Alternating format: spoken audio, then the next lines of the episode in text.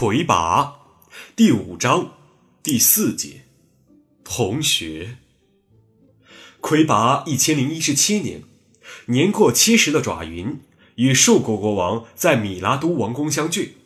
此时，离他们同窗学习的日子已经过去了五十多年。白请你回国是真诚的。树国国王不失时机的主动提起了白。我相信，可是我的小朋友们不相信。有什么办法？抓云随口说着，一直坐在他身边的迷林和郎勇将军脸上都现出不屑的表情。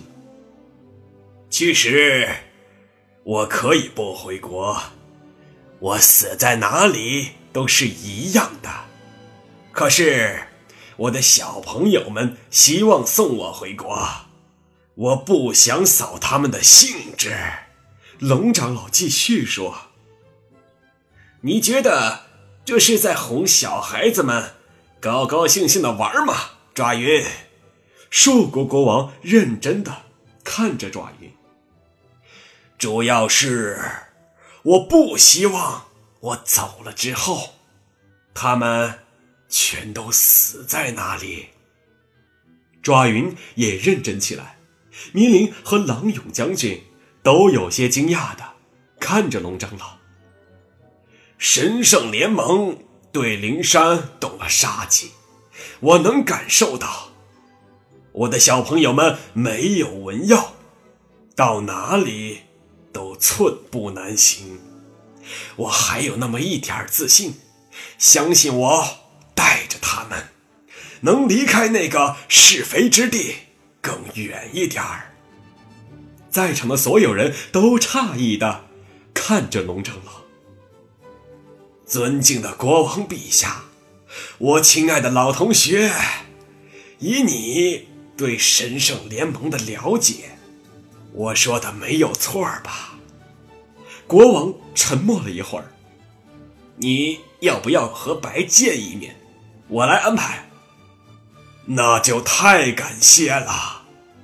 然而，兽国国王晚了一步，在他前往幽龙潭神圣联盟总部途中，听到了一个惊人的消息：神圣联盟盟主马朵布沙白自杀身死。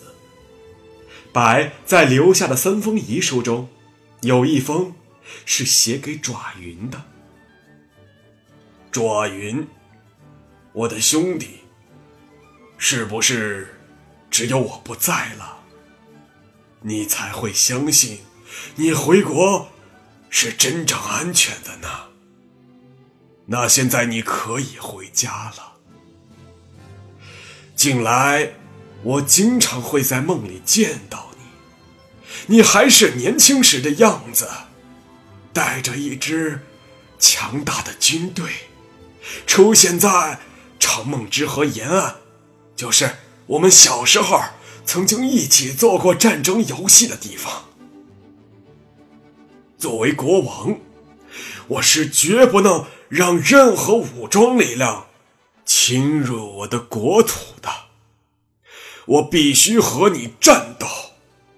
可是我又那么想告诉你，我从来没想做你的对手。我从来不认为你会威胁我的王位，虽然我不认为你比我更适合做国王，但我希望你跟我在同一个家里生活。我不知道该怎么办，只能下令战斗，在梦里。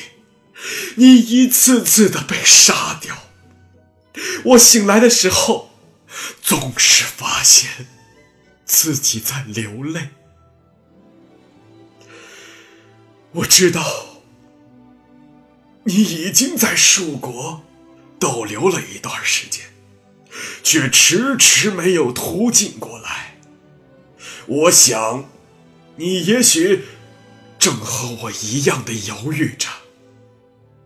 可是，全世界都在等待着我们给出一个结果。简单的说，就是你我只能剩下一个。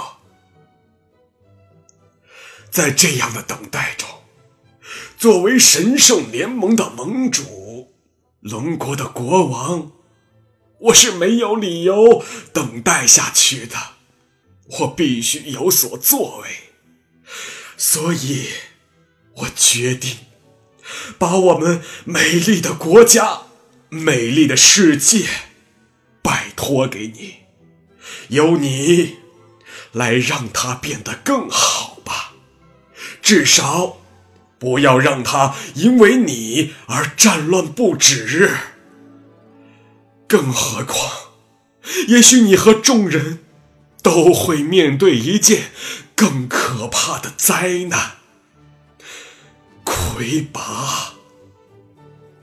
我走了，我的兄弟。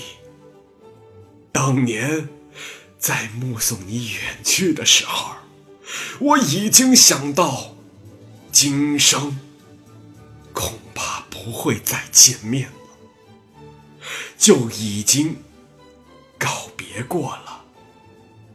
白，一千零一十七年十月二十七日，龙长老一言不发，听着树国国王读完了这封信，默默的起身向外走去。这么多年来，他第一次像盲人一样撞到了墙上。而后，倒在地上。从来没有把龙长老当成盲人的迷灵，一下没有反应过来。直到龙长老倒在地上，他还诧异的看着龙长老发呆。还是郎勇将军把龙长老从地上拉起来，放到了迷灵的背上。迷灵背着龙长老走了。郎勇将军第一次看到迷灵的眼里流出泪水，这也确实是迷灵第一次流泪。兽国国王宣布举国哀悼神圣联盟盟主马朵布沙白。这是兽国历史上第一次悼念一个外国的国王。树国国王专门写文章回忆他和白在天界一起学习时的种种往事，但看了的人都会产生这样的印象：树国国王要比白更聪明、更优秀、更完美。